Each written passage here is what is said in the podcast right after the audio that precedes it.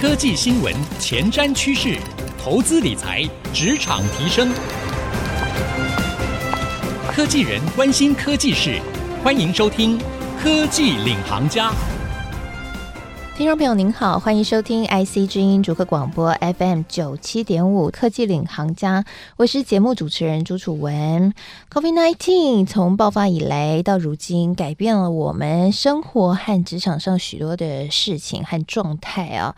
大家可能都有感受到，在前一阵子呢，很多 Work from Home 成为了一个新的风潮，也成为我们一个新的职场的形态，在国外。它也改变了，不管是在大家工作的形式，或者是甚至带动了这个房地产市场的改变哦。因为呢，很多人呢开始他 work from home，所以他就开始回到自己郊区的房子上班哈，所以他就不用住在市中心，所以大企业也开始出现了退租潮，近郊的房地产价格上涨等等啊。不管如何，COVID-19 确实带来了很大的改变。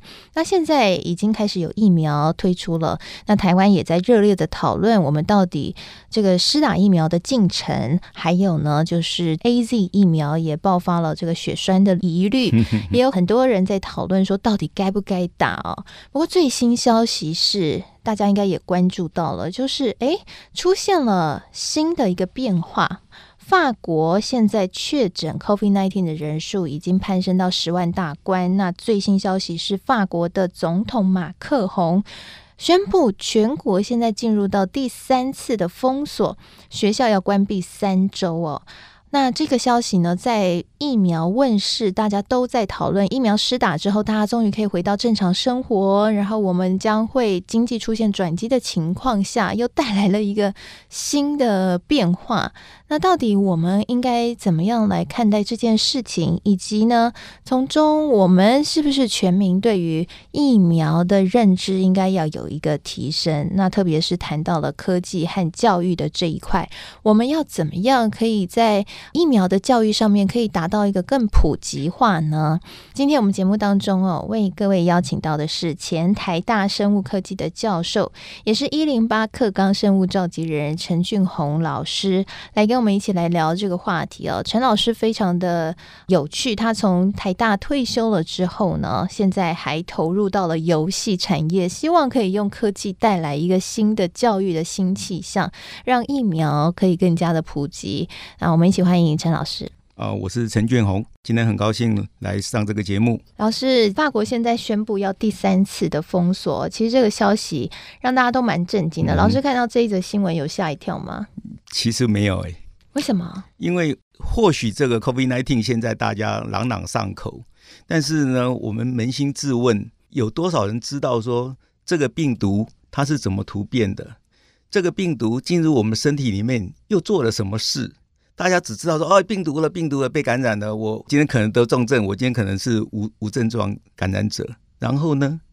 所以，其实社会大众对这个来说，我认为是不清楚的。甚至你其实也可以看到，世界上很多的这个所谓的国家领导人，他们其实对这个事情也是很轻忽的。那如果连国家领导人都这么轻忽了，然后你凭什么要求百姓大家要 care？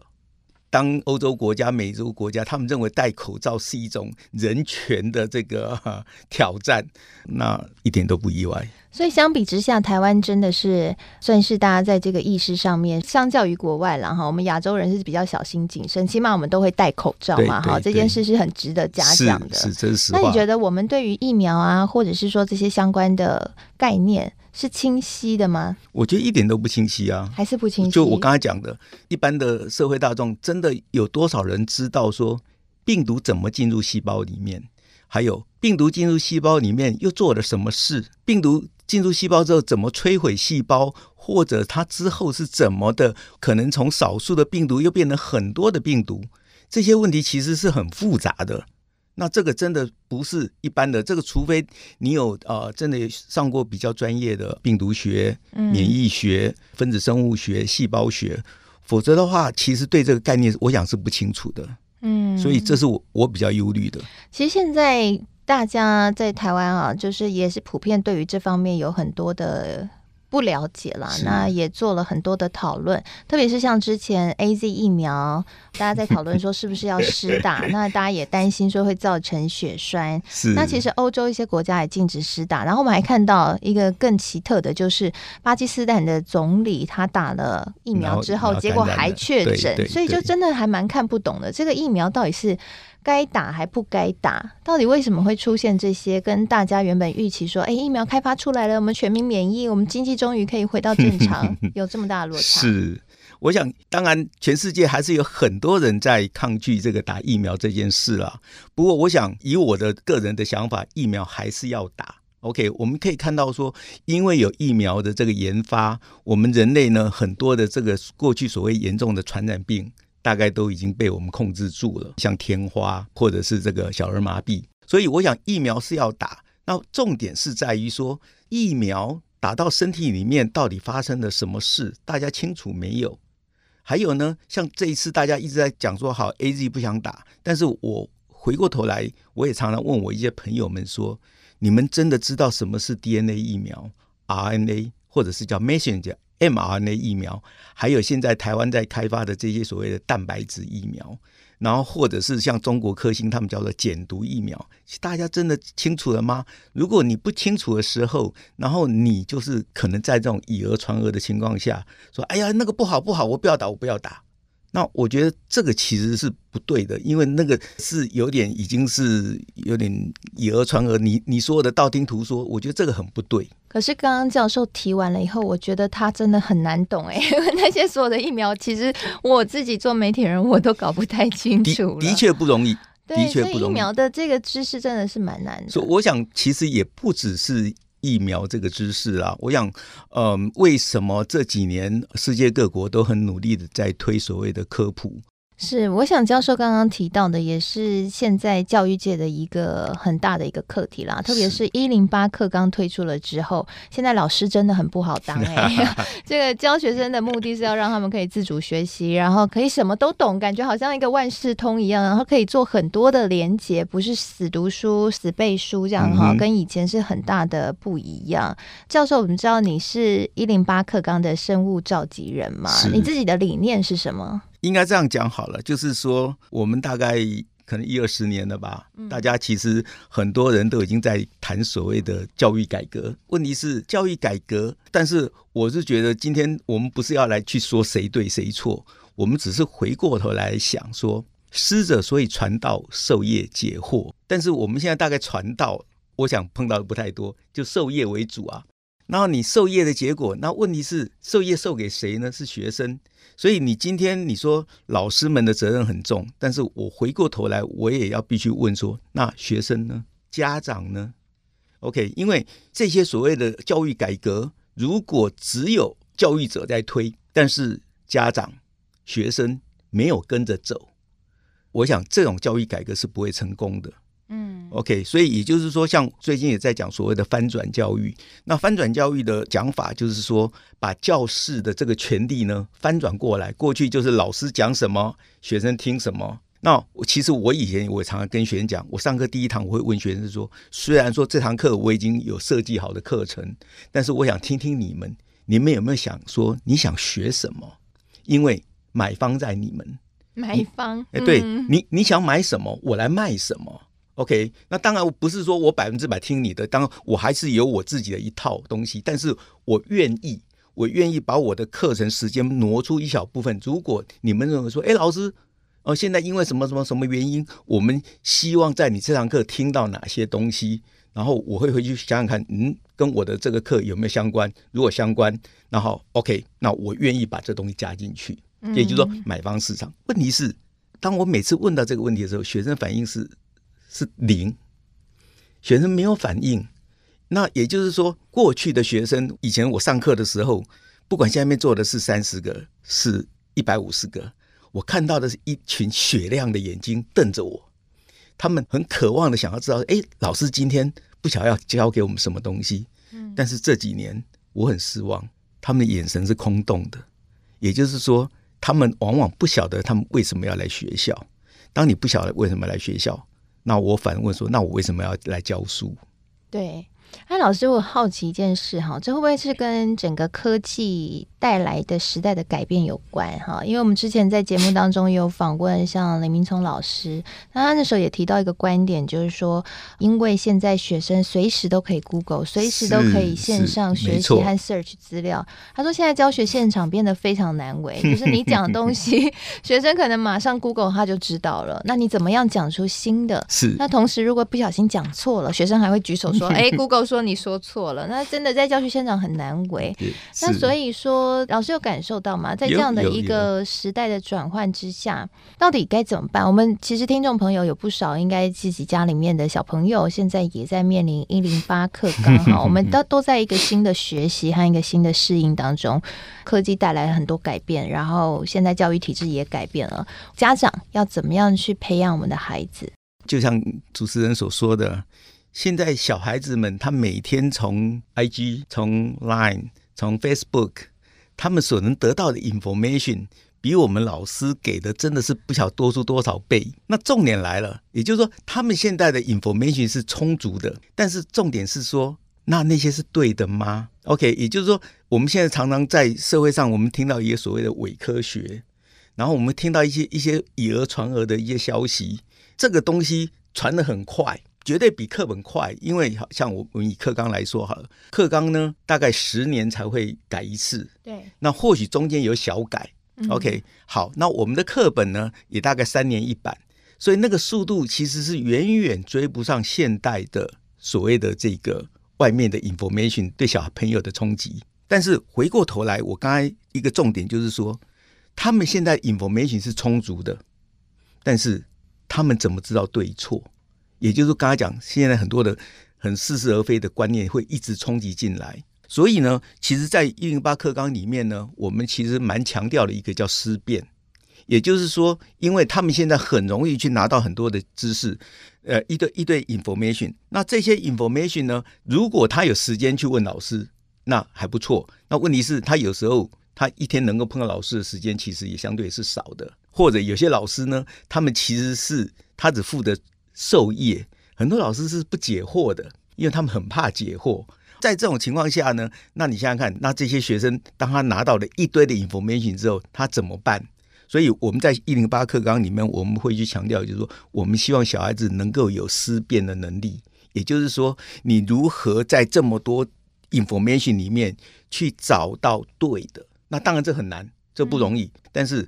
你不能说因为难你就不做，所以我们会很努力的。像包括我自己在学校，我教学生也是一样。其实我常常跟学生讲，你们到生科系来，我没有要教你们职业训练，我从来没有是把你们当做学生来训练你们去找工作，我只是训练你们逻辑。也就是说，世界上很多的事情，它不见得你要要百分之百知道的那个答案之后，你才能够回答它。其实有时候你可以从那里面的逻辑去。判断说这逻辑不对，那这逻辑不对了，它里面的 information 可能就有问题了。所以其实重要的是那个逻辑，你如何思辨。是好，刚刚教授呢特别提到了哈，其实，在一零八课纲之下，在生物科技的教育，还有在科技带动时代的转变之下，思辨会是一个唯一的出路，也是一个最重要的关键哈。所以在教育的现场，或是我们自己在培育孩子的时候，如何能够教他们可以去辨别资讯的真假以及重要性，就变得格外重要了。那休息一下，广告回来，我们继续深入聊一聊。那科技带来了时代的改变，使得这个资讯变得。非常非常的泛滥，但是呢，辅助学生学习是不是也可以运用科技的力量，有一些新的突破呢？休息一下，我们赶快回来，继续来聊聊。哎，教授他从台大退休了之后，很特别，他进到游戏产业，他来做手游哦，做手游，而且现在是破了台湾的国内自产手游的募资的记录啊、哦。教授，听说你是不打手游的，对，你怎么会跑来做手游？这样子不行哦。OK，这个当然真的是一个意外哈。那不过也不完全是意外啦，因为其实我当初是想要说，因为既然教学现场是那么的有点无聊，我记得在高中的时候曾经有一本书是说，如果教室是电影院。那据后来我去查了，好像在民国五十几年有一年的高中联考的题目也是类似的。好，那想想看，这个已经大家一直梦想这件事情，说让教室变成电影院，意思是什么？就是希望教学现场是快乐的。嗯、那也就是我们也过去一直在谈所谓寓教于乐，问题是做到的吗？真的有什么样的情况下，你有时候如果那个教室太快乐，老师搞不好会被校长这个叫去关切一下。今天重点就是说，我们真的要把教室变成电影院。好，姑且不要去管管说它的内容，我们只想说，我只回过头来就说，我们如何能够让学生能够在一个比较快乐的。氛围下面学习，因为其实是有这个科学理论的。他们认为，在一个快乐的氛围下面，学生的学习是好的。那今天回过头来，那以我自己这部分来说，我这门课我已经上了快三十年。我每年或许我面对的学生是将近百个，三十年一百个，也不过我也只不过教了三千个学生。那这三千个学生又有多少人真正的能够把我的教学理念传达下去？其实我是悲观的，然后再加上我刚才讲，现在的学生，因为他们真的不晓得为什么要到学校来上课，这么种种的东西加起来之后，那我虽然说我离开了正常的教育的这些现场，但是我的教育的热忱其实还在。那我意思就是，那我能不能换个方式，用另外一种方式，也就是我真正的来去想办法寓教于乐，我看能不能真的让教室变成了。电影院，这时候呢，我想到的就是说电玩、手游。然后呢，你看一般的，好，我们现在上课呢，学校其实也开始了有所谓 OCW、MOOC，然后他们会把我们的上课呢录影下来。问题是，我坦白讲，不相信有多少学生会在事后再把我们的影片拿来看。所以也就是说，他或许对我所教的东西，他就那么一次的印象。但是如果今天是电玩，大家。玩过电玩的，虽然我自己本身不玩，但是我知道电玩会让你很迷，你会 try try and error 一次又一次，一次又一次。所以呢，我的想法就是说，今天如果我把我的教育理念、我的教育内容、教育概念放进了这个电玩里面，嗯，学生玩一次、玩两次、玩三次、玩十次，我相信他的受益会比。我传统的上课来得多。刚刚教授分享的就是为什么会转进到游戏的现场嘛？哎，不过突然从学校走到游戏业，应该应该也是很不容易。一开始有觉得落差很大吗？是是有一点，不过因为其实就像刚才讲的，真的有多少人知道病毒怎么进入细胞做了什么？嗯，然后因为我自己本身我是细胞学的专业，病毒我其实我在研究硕士班的时候，其实我是研究病毒的。这两个东西对我来说都很简单。然后呢，当我再去想说病毒进入细胞，跟现在他们所谓的 CS 好像就是叫巷战的那个情节，哎，我觉得其实还蛮像的。所以后来我就想说，那如果我来把病毒进入细胞，就是说病毒跟细胞之间的这个作战，把它变成一个类似我们的突击队进入一个城市，然后他们要去攻击一个 headquarter，然后在这种情况下。真的很像。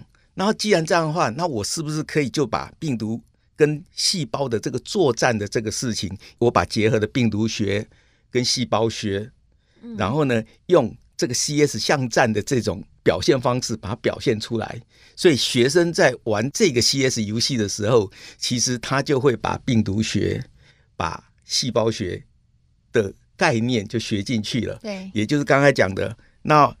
当他们玩久了，他自然就知道说病毒进入细胞做的什么事情，我们细胞又怎么来跟病毒对抗。慢慢你才会知道说，我为什么要吃瑞德西韦，我为什么要打疫苗。我希望学生在。或者社会大众在玩这个游戏的过程当中，不知不觉的就把这些概念就学进去了。好，谢谢教授刚刚跟我们分享啊。其实，在学习上面呢，善用科技工具也会是很重要的一环。我想，对于竹科的听众朋友来说，如果你觉得在教导小孩子，特别是要适应一零八课纲，以及呢，在教小孩的时候，希望可以让他们学习的更快，而且可以从被动变成主动的学习，把学习。游戏化就会是一个很好的一个方式啊、哦。那教授的这个推出的手游游戏，结合了疫苗的教育的理念，其实就是希望可以在教育现场带来一些改变，可以让大家可以更对于这样疫苗的知识可以更加的理解，也可以让这样的一个教育更加普及化。谢谢教授今天的分享。谢谢各位，我会很努力的把我们深刻的其他的领域的东西，我会有第二个、第三个、第四个的游戏。推出来，OK，我那我们期待教授更多的突破性的创举了。谢谢教授。好，那如果您对于我们的节目有兴趣的话，我们现在节目不只是在 IC 之音 FM 九七点五播出，我们同步上到 IC 之音的官网，以及上到 Podcast and Spotify。邀请您可以上 Podcast and Spotify 搜寻“科技领航家”，就可以随选随听我们每一集节目。也邀请您订阅和给我们评分哦。也欢迎您可以跟我互动交流。谢谢您。收听今天的科技领航家，谢谢教授，我是楚文，我们下次再会了。